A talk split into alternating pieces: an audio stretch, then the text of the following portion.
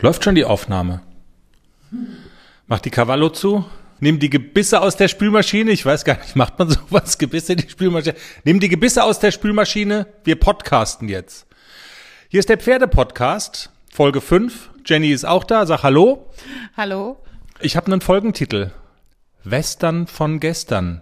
Ja, cool. Das verrät ja schon, worüber wir auch reden heute. Sehr schön. Bevor wir auch über Western von gestern reden, müssen wir eins noch nachholen. Und zwar müssen wir noch namentlich jemanden erwähnen, nämlich deine liebe Freundin Antonia, die das Copyright beansprucht hat auf den Spruch, dass die Bremse eingebaut sein muss, bevor man Pferden dressurmäßig irgendwas beibringt und ihnen beibringt, an einer Aufsteighilfe zum Beispiel stehen zu bleiben. Die Bremse muss installiert sein. Copyright Antonia K. aus R in Hessen. Hiermit geschehen. Und hiermit also nochmal herzlich willkommen zum Pferdepodcast, Episode 5. Ich habe es schon gesagt, bevor wir richtig loslegen, noch der Hinweis, wir freuen uns, wenn ihr uns folgt auf den verschiedenen Plattformen, bei iTunes, bei Spotify, bei Deezer oder auch einfach auf unserer Homepage www.derpferdepodcast.com. Dort kann man alle Folgen anhören und wir freuen uns natürlich auch über gute Bewertungen und Sternchen, zum Beispiel bei iTunes. Das soll helfen bei der Verbreitung. Wir reden heute nochmal über ACDC, den jungen Haflinger, drei Jahre alt, der sich super entwickelt. Jenny hat ein bisschen was zu erzählen. Dann gehen wir ein auf eine Frage einer Hörerin, die sich für die wesentlichen Unterschiede von Westernreiten und Dressurreiten interessiert. Darüber wollen wir sprechen. Und wir reden noch kurz über das Thema Hängertraining. Das haben wir uns auch noch auf die Tagesordnung geschrieben. Und dann schauen wir mal, was wir danach dann noch so schaffen. Ich denke, dann dürfte unsere halbe Stunde auch voll sein für diese Woche. Ja, Jenny, ACDC, wir haben drüber gesprochen in der vergangenen Episode schon, dass zum ersten Mal eine Freundin von dir für wenige Sekunden auf dem Rücken des jungen Pferdes gesessen hat. Und mittlerweile kannst du sagen, auch du warst obendrauf bei ACDC und sie strahlt. Erzähl mal. Ja, also ich strahle wirklich und vorweg muss ich noch mal sagen, dieses Pony ist so toll, der hat einen 1A-Charakter und der ist so liebenswert, der ist immer freundlich, immer nett. Er ist wie ein Hund, man will den mitnehmen nach Hause auf die Couch und ja, er macht jeden Tag Freude. Ja, wie kam es dazu, dass ich mich getraut habe, sogar ganz alleine? Ich weiß, bisschen leichtsinnig, könnte ja auch was passieren, aber ich war mit ihm spazieren, das Wetter war toll. Ich habe mir die Taschen voller Möhren gesteckt und habe unterwegs geübt, stehen bleiben, weitergehen, was man so macht, Bodenarbeit, dass er sehr auf mich hört, dass er reagiert und dass er auf mich achtet. Und es war super toll, wir waren sehr harmonisch. Ich bin dann, als ich zurück im Stall war, noch mal kurz auf den Reitplatz und wollte noch mal so anfangen, dass ich diese Aufgabe übe. Er soll an der Aufstieghilfe einparken und einfach stehen und auf so Fingerzeig einparken, Hinterhand rum, stell dich so hin, dass ich ganz bequem aufsteigen kann. Das hat ja beim letzten Mal noch nicht so gut geklappt. Er ist ein Schritt vor, ein Schritt zurück, wieder vor. Also er konnte nicht so ruhig stehen. Deswegen wollte ich das noch mal üben und bin dann auf den Reitplatz, habe mir die Aufstieghilfe zurechtgestellt und habe dann angefangen, den ACDC da so ein bisschen einzuparken. Ich dirigiere ihn dann mit der Gerte, also ich tippe dann, wenn die Hinterhand noch zu weit weg ist, tippe dann einfach mit der Gerte auf das Bein, dass ich möchte, dass er bewegt, gib ein Kommando dazu und dann weiß er schon nach dreimal, alles klar, dann muss, muss ich nur noch sagen, rum oder steh vorwärts, brr, dann weiß er schon, was er soll. Und er stand ganz brav an der Aufstieghilfe wie in Stein gemeißelt. Und ich habe dann mal so ein Bein drüber gelegt und habe währenddessen auch eine riesige Karotte aus meiner Jacke gezogen und habe diese Karotte in das kleine Pferdemäulchen gesteckt und die Zähne sind ja wirklich noch ganz mini. Also äh, er ist eine Zeit lang beschäftigt mit dieser Karotte und dann habe ich mich einfach draufgesetzt nicht lange, zwei, wir haben da ein bisschen mehr als ein paar Sekunden. Es hat gereicht, um ein Foto zu schießen. Haben wir auch schon auf der Homepage gepostet, von daher. Das ist die Geschichte zu dem Foto, genau. Genau, ein schnelles Foto, weil das ist ja so, äh, Social Media, die Welt muss ja wissen, was man tut. Deswegen war dieses Foto sehr wichtig und dann bin ich auch sofort wieder runter und seitdem auch nicht mehr draufgesetzt gesessen. Also ich festige jetzt dieses wirklich Parken an der Aufsteighilfe. Er soll da stehen egal was passiert und er soll sich da nicht wegbewegen, bevor ich sage, jetzt geht's los. Und das macht er super toll. Also er steht wirklich schon wie eine Eins. Ich habe das jeden Tag nochmal so zwei, drei, vier Minuten geübt. Einparken, stehen bleiben, Möhre, wir gehen nach Hause. Das klappt super.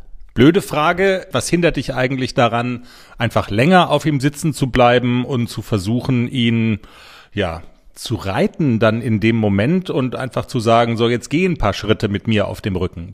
Ja, zum ersten war ich ganz alleine und bei so einem jungen Pferd, also es, es ist mir lieber, die ersten Schritte ist jemand vorne dabei, der ihn führt und der ihn im Notfall auch festhalten kann, wenn er sich durch irgendwas erschrecken sollte oder wie auch immer. Aber alleine äh, sollte man das nicht machen, das ist zu gefährlich. Und er ist auch noch sehr unausbalanciert. Also er muss erstmal ein bisschen mehr Kraft kriegen, er muss äh, ein bisschen ausbalancierter sich selber tragen können, bevor er einen Reiter tragen kann. Geht es auch um den Effekt, dass er begreifen soll, es passiert nie was Unangenehmes mit mir und es wäre vielleicht unangenehm, wenn du jetzt länger auf ihm sitzt und er das noch gar nicht so kennt? Ja, auch das. Und wir haben alle Zeit der Welt, uns drängelt niemand. Und ob ich jetzt äh, morgen drei Schritte losreite oder in vier Wochen, das ist egal. Und deine Wahl fällt auf, lieber langsam machen, als jetzt was zu überstürzen, weil man vielleicht doch was kaputt machen kann? Fragezeichen. Ja, je nachdem kann ja immer alles passieren und wenn er sich wirklich durch irgendeinen dummen Zufall erschreckt und der macht eine schlechte Erfahrung, das, das möchte ich schon vermeiden. Dann bleiben wir da weiter dran und werden weiter beobachten und berichten, wie es weitergeht und wann die nächsten Schritte da in Angriff genommen werden. Und man muss ja sagen, ACDC ist jetzt gerade mal anderthalb Monate hier und dafür seid ihr ja schon wirklich extrem weit gekommen.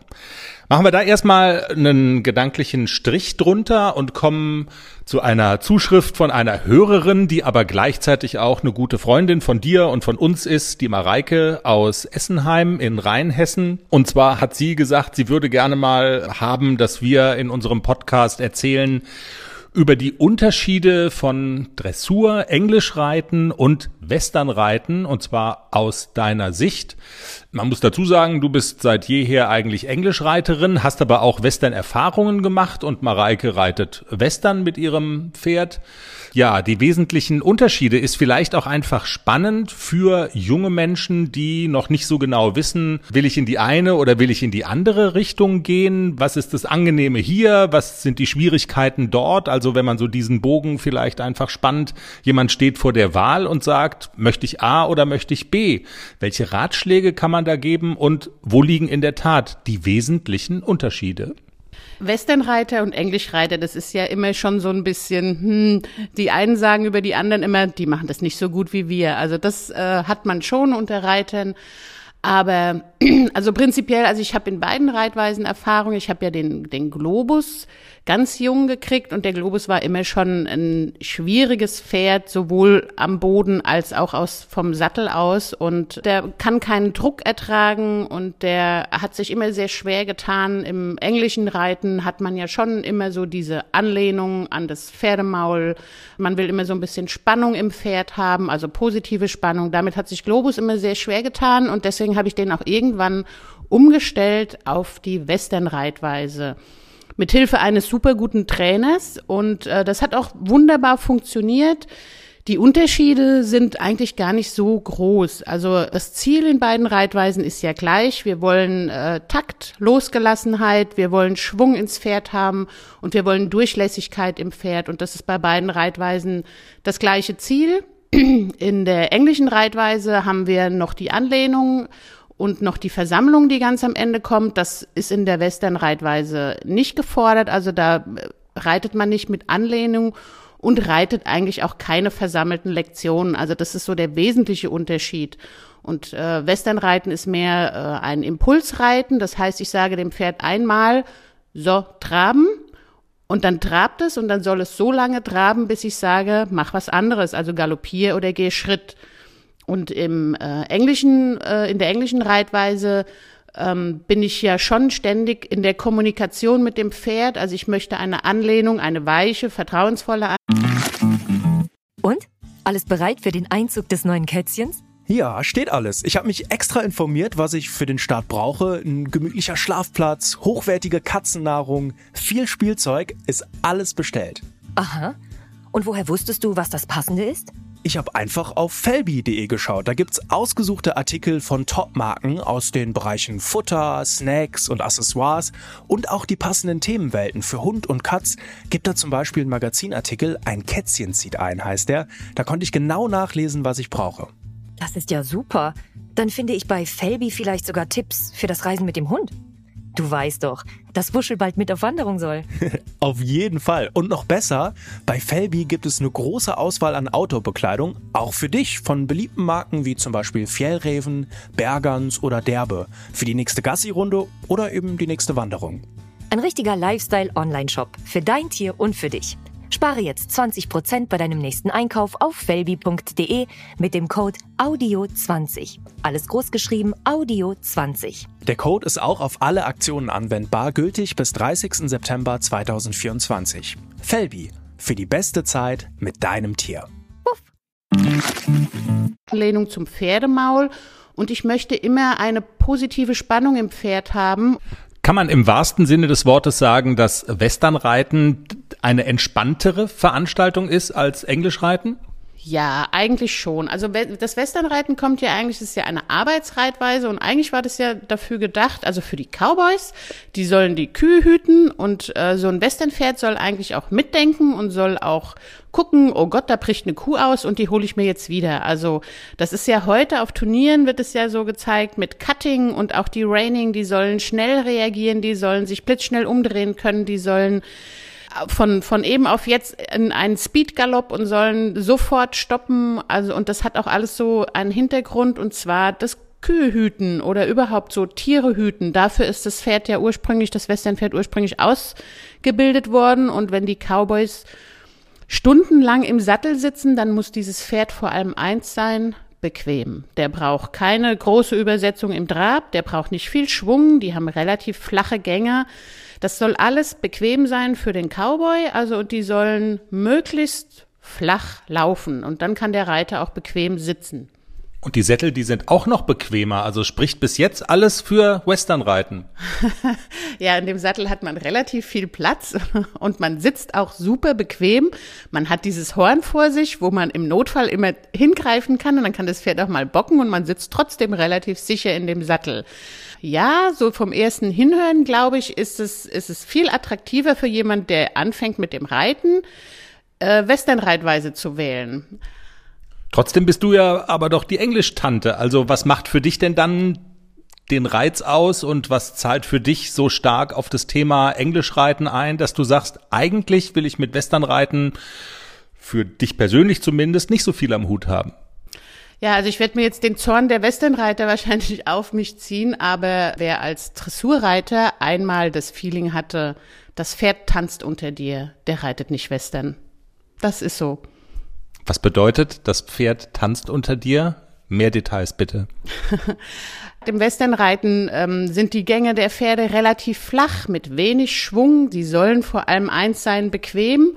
Ja, da werde ich jetzt wahrscheinlich auch so eine Menge Peter-Anhänger aufschrecken, aber beim Dressurreiten ist es schon so, ich will das Pferd ja dahin kriegen, dass es schwungvoll trabt, galoppiert und auch Schritt geht und es soll eine gewisse Kadenz, es soll eine gewisse positive Spannung auch im Pferd sein.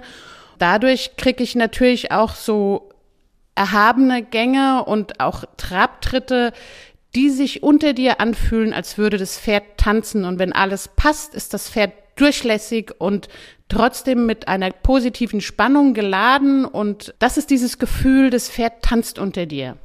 Was sagt man denn oder was sagst du denn Peter-Anhängern, Tierschützern, die kommen und sagen, was du da im Dressurviereck veranstaltest mit deinen Pferden, mit deinen jungen Pferden, das ist eigentlich gegen die Natur der Tiere und du machst da was mit denen, was die eigentlich gar nicht wollen.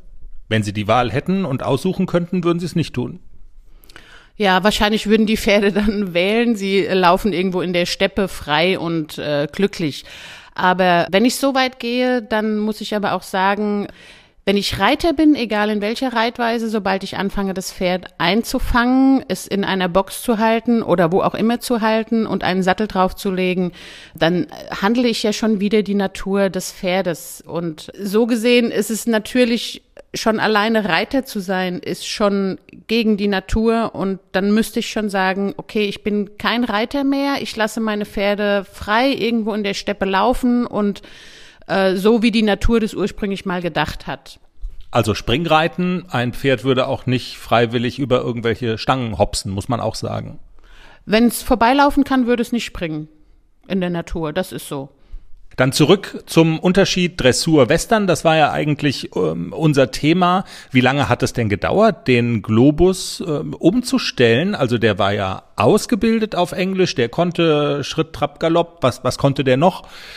Wirst du gleich erzählen. Und wie lange hat denn dann die Entwicklung gebraucht, dass er dann auch diese Western-Eigenschaften drauf hatte? Das ging eigentlich relativ flott. Also äh, Globus hat sich ja immer schwer getan mit der Anlehnung und der Versammlung. Das ist aber auch dem Exterieur des Pferdes geschuldet. Also der hat eine relativ hohe Gruppe, der hat eine relativ wenig ge gewinkelte Hinterhand und deswegen solchen Pferden fällt es extrem schwer, sich zu versammeln und hinten unterzutreten. Und deswegen kam dem diese Westernreitweise ohne die Anlehnung, diese ständige Anlehnung an das Gebiss und auch ohne dieses ständige Untertreten sehr gelegen und der war sehr entspannt als Westernpferd. Die Hilfen sind eigentlich ähnlich. Das, der Unterschied ist eben diese Impulsreiterei im Westernsport, dass ich dem Pferd einmal sage, traben, okay, und dann lasse ich dich in Ruhe und galoppieren, alles klar, dann lasse ich dich in Ruhe, aber das Pferd muss immer so lange diese eine Lektion machen, bis der Reiter sagt, jetzt möchte ich was anderes. Und so lange macht er das, was ich ihm vorher gesagt habe. Nun bist du ja in der Haflinger-Szene sehr verhaftet. Auch da gibt's ja eine re sehr rege Western-Szene und viele Western-Turniere auch. Ne? Also das ist eine sehr muntere Gruppe innerhalb von dieser Haflinger-Szene. Also auf den Meisterschaften, ja, gibt's auch die Disziplin äh, Western. Auf den, ich sag jetzt mal normalen Turnieren der FN, dann, dann sind das klassische Turniere und dann machen die Westernverbände, also es gibt ja mehrere, die EWU zum Beispiel, die schreiben ihre eigenen Turniere aus und das sind dann nur Western-Turniere. Da dürfen auch Haflinger starten. Genauso wie in den normalen äh, klassischen Turnieren dürfen auch Haflinger gegen die Warmblüter starten. Und in der Western-Szene ist es dann der Haflinger gegen den Quarter. Also das ist so das typische Western-Pferd. Können Huffis das gut? Also du mischt ja zum Beispiel die Englisch-Szene mit deinem Haflinger ziemlich auf und hast ganz gute Erfolge und ähm, kannst zum Beispiel sogar oder hast schon in L-Dressuren gegen Warmblüter gewonnen. Ist es bei Western-Turnieren ähnlich? Also haben Huffis da irgendwelche Nachteile? Nein, im Gegenteil. Also die Huffis sind richtig gute Westernpferde. Die sind ähm, auch erfolgreich im, im Westernsport, auch gegen die typischen Westernpferde, die Quarter, die sind ja dafür gezüchtet zum Westernreiten, die Haflinger ja eher nicht. Der Haflinger ist ein super vielseitiges Pferd, der kann eigentlich alles. Also der Haffi kann wirklich alles. Der kann Dressur, der kann springen, der kann Western, der kann Vielseitigkeit. Also die sind wirklich super vielseitig. Ein Hoch auf den Haffi. Westernreiten versus Englisch Dressurreiten, das ist ein weites Feld. Ich glaube, wir haben das jetzt mal so angerissen. Man könnte bestimmt noch mehr dazu sagen, aber Jenny, um so langsam einen Strich drunter zu machen, was wäre denn jetzt so dein Fazit? Ja, also so, um, um das abzuschließen, Westernreiten, Dressurreiten, ähm, die Unterschiede, ja, der, der gravierendste Unterschied ist ganz sicher, dass die Gänge des Westernpferdes in der Regel viel flacher sind, sehr viel bequemer zu sitzen, äh, dass die Westernpferde nicht so viel Schwung entwickeln, im Trab zum Beispiel. Und dass das vor allem für Reiter, die frisch mit dem Pferdesport anfangen, sehr attraktiv ist, weil es einfach auch leichter zu sitzen ist und man fühlt sich sicherer in so einem Westernsattel. Und ich muss nur immer lachen, wenn meine Freundin Mareike sagt, also ich schwitze nie beim Reiten. Und ich sage immer, Mareike, du machst was falsch. Gut. Vielleicht gibt's ja auch noch Anmerkungen von unseren Hörern. Dann können wir das Thema vielleicht auch nächste Woche nochmal aufgreifen. Irgendwelche Aspekte, die wir vergessen haben, Details, wo wir nochmal nachhaken können. Schreibt uns einfach. und dann können wir das gerne nochmal aufgreifen. Anderes Thema, wichtiges Thema, ist wichtig sowohl für Englischreiter als auch für Westernreiter, nämlich wenn man irgendwo hin will, zum Beispiel zu einem Turnier, dann wäre es nicht schlecht, wenn man das Pferd auch in einen Hänger verfrachten könnte und das ist mitunter nicht so ein ganz leichtes Unterfangen. Also viele Reiter und Pferdebesitzer doktern da ganz schön mit rum. Stichwort Hängertraining. Jenny, das ist ein Problem, das du auch kennst. Wie gehst du denn damit um? Oh ja, das Problem kenne ich sehr gut ähm, und zwar von allen Seiten. Von der Seite, das Pferd hat panische Angst und geht auf gar keinen Fall in dieses dunkle Loch, bis zu, ich gehe da auf gar keinen Fall rein, kannst du machen, was du willst. Also diese Probleme hatte ich in meinem ganzen Pferdeleben schon zu Genüge und habe sie alle irgendwie gelöst. Die nächste Frage drängt sich ja quasi auf. Also ähm, ja, deshalb, wie hast du denn diese Probleme gelöst? Ja, also Globus, habe ich ja schon erwähnt, der war ja immer schon sehr speziell. Der hatte also wirklich Angst vor dem Hänger. Also mit dem habe ich ganz, ganz, ganz lange geübt. Ich glaube, wenn ich jetzt so zurückdenke, viereinhalb Monate. Bis ich das erste Mal gefahren bin, habe ich genau viereinhalb Monate dreimal in der Woche Hängertraining gemacht mit dem Pferd und danach bin ich das erste Mal um den Block gefahren. Das war sehr langwierig, das war äh, anstrengend und der Globus hatte richtig Angst.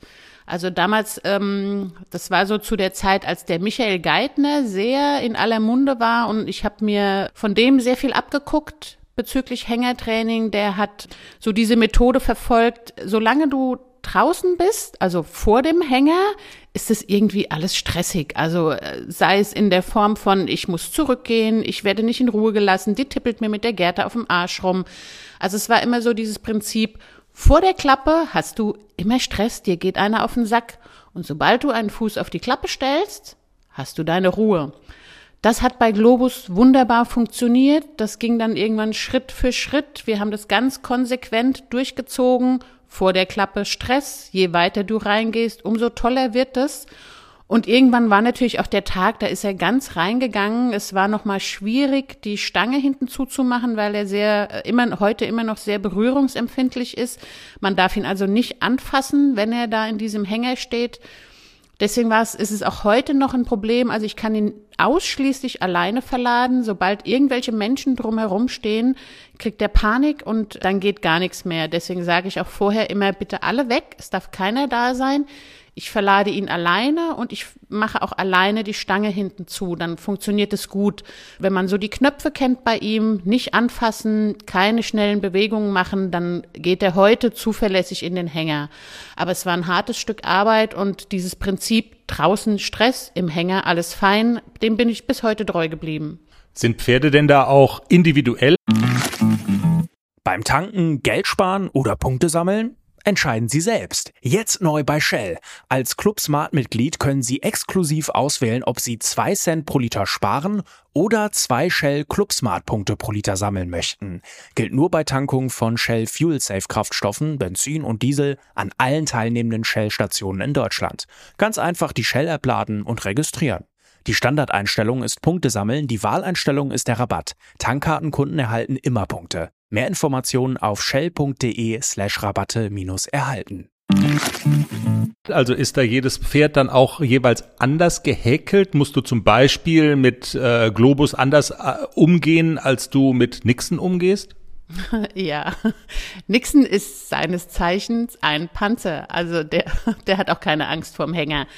Der ist, äh, der war auch schwierig. Als ich den gekriegt habe, ging der relativ gut in den Hänger. Der hat aber auch relativ schnell rausgekriegt, dass er mich auch beeindrucken kann, indem er einfach über mich drüber walzt und da sage ich auch ganz ehrlich, dieses Pferd äh, wiegt, keine Ahnung, 500 Kilo und wenn der über mich drüber walzt, dann weiche ich auch zurück, weil im Notfall ist er halt stärker als ich. Und am Anfang war das ein echter Kampf. Der hat sofort rausgekriegt, alles klar, wenn ich mich ein bisschen vor der aufbaue und ein böses Gesicht mache, dann geht die und dann lässt die mich. Das war anfangs echt ein Problem und man muss den Mut zusammennehmen und sich dem entgegenstellen. Das ist gar nicht so einfach, wenn man das Pferd auch noch nicht so gut kennt. Und das war relativ am Anfang. Ich hatte große Probleme, den auch auf dem Turnier zu verladen Wir hatten echt auch Turniere, da saßen meine Freundin und ich zwei Stunden vorm Hänger und der er ist einfach nicht rein. Also es kamen Springreiter, die sind ja immer relativ schnell bei der Sache. Los, machen wir jetzt mit der Longe, wir helfen dir, dann kriegen wir den rein. Selbst die haben ihn nicht reingekriegt. Also es war keine Chance. Und irgendwann entscheidet er sich, okay, eigentlich will ich jetzt nach Hause. Und dann geht er einfach rein. Also bei Nixon ist nicht das Problem, ich habe Angst, sondern ich habe keinen Bock. Genau, Nixon hat einfach keinen Bock und er weiß, dass er, also wenn er stur bleibt, dann bleibt er stur. Und ähm, wir haben damals Hängertraining gemacht, also äh, meine Trainerin, die Pia, auch hier mal namentlich erwähnt. Lieben, lieben Dank an Pia Winzer. Ohne Pia Winzer wäre ich mit meinem Haflinger heute nicht so weit, wie ich bin. Nochmal ein Dankeschön an Pia. Jedenfalls haben wir Pia geholt und haben gesagt, Pia, du musst uns helfen, der muss in Hänger. Pia ist jetzt natürlich, hat ganz lange Jahre Pferdeerfahrung und äh, ist sehr straight und sehr tough. Und die hat dem Haflinger sofort gesagt, ähm, also hier stehe ich und da gehst du auf gar keinen Fall hin. Und hat sich dem auch entgegengestellt. Das sah auch ein paar Mal echt gefährlich aus, wo ich so für mich gedacht habe, okay, da würde ich jetzt schon einen Schritt zurückgehen. Aber Pia blieb standhaft und hat den auch binnen zehn Minuten, konnte sie ihn einfach reinschicken in den Hänger. Das hat gut funktioniert. Und darauf habe ich dann aufgebaut. Ich habe dann so meine eigene Methode entwickelt. Ich habe also einen, beim Verladen immer einen langen Strick eine lange Peitsche. Ich gehe in den Hänger, mache den Strick einmal um die vordere Stange und sage ihm dann, ich bitte ihn dann erstmal ganz höflich, würdest du reingehen, bevor ich dich irgendwie rein zwingen muss. Und ich habe ihn ganz gut unter Kontrolle, weil er kann ja eigentlich nicht weg. Ich habe vorne den Strick um die Stange und dann das Halfter und solange er stur stehen bleibt, hat er den Zug auf dem Halfter. Sobald er einen Schritt nach vorne geht, hat er eine Erleichterung und eins habe ich von Pia mitgenommen ich muss immer sturer sein als er und dann klappt es wunderbar. Und mittlerweile sind wir wirklich so weit, ähm, dass er mal eine halbe Minute stur ist und dann sofort begreift, scheiße, die Alte ist sturer als ich, ich gehe da mal rein. Sei sturer als dein Pferd, das ist, glaube ich, eine Sache, die man handfest mitnehmen kann, aber auch hol dir Hilfe von außen ist, denke ich, auch ein Tipp, den man mitnehmen kann. Das bringt einen im Zweifelsfall schon weiter. Ja, das bringt einen auf jeden Fall weiter. Vor allem gerade bei Hängertraining ist ja auch oft so die Situation, man ist nicht alleine und es ist immer einer da, der sagt, soll ich dir helfen? Nein, hilf mir bitte nicht, ich habe es allein schon schwer genug. Also das ist so auch so das Typische auf dem Turnier. Manchmal habe ich ja immer noch so ein bisschen Probleme mit dem Haflinger. Das ist eine, wenn die mir zugucken, wie ich mein Pony verlade, dann sehe ich schon die Roll-Eyes bei den Leuten. Und so dieser Impuls, dass sie mir helfen möchten. Aber ähm, ich sage dann auch immer ganz höflich, nein, ich brauche keine Hilfe. Das klappt schon, weil sobald man dem Haflinger dann auch Druck macht von hinten, dann geht gar nichts mehr. Also auch das habe ich gelernt. Druck machen bei ihm kann auch ganz schnell nach hinten losgehen und dann kann das sich auch mal schnell umschlagen und er wird wütend und das geht wirklich gar nichts mehr. Deswegen ist es auch immer so mit Hilfe, ja, aber bitte doch die Hilfe, die ich mir dann aussuche. Also in dem Fall habe ich dann auch gesagt, Pia muss kommen, ansonsten ähm, hat es, glaube ich, keinen Sinn. Wir machen es nur noch schlimmer, gerade mit dem Haflinger.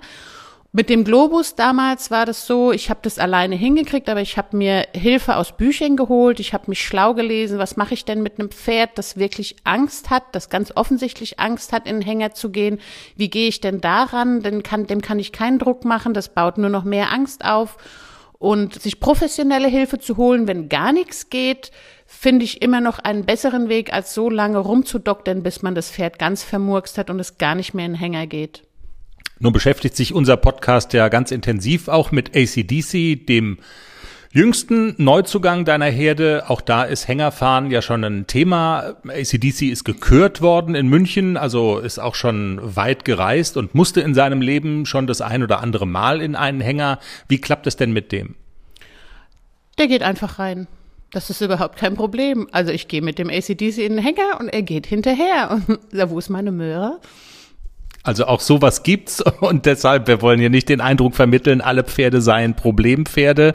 Und es ist ja auch einfach schön, wenn es denn so einfach klappt. Haben wir es für diese Woche? Wir haben's. Wir haben sie nickt, sie lacht.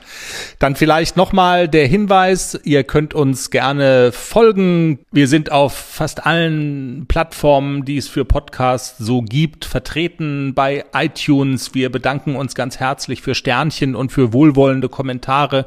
Wir sind bei Spotify, bei Deezer, bei podcast.de, alles was ihr wollt. Wenn ihr euch für eine dieser Plattformen entscheiden könntet und uns dort dann abonniert, dann freuen wir uns sehr und wir sagen Tschüss, bis nächste Woche. Tschüss.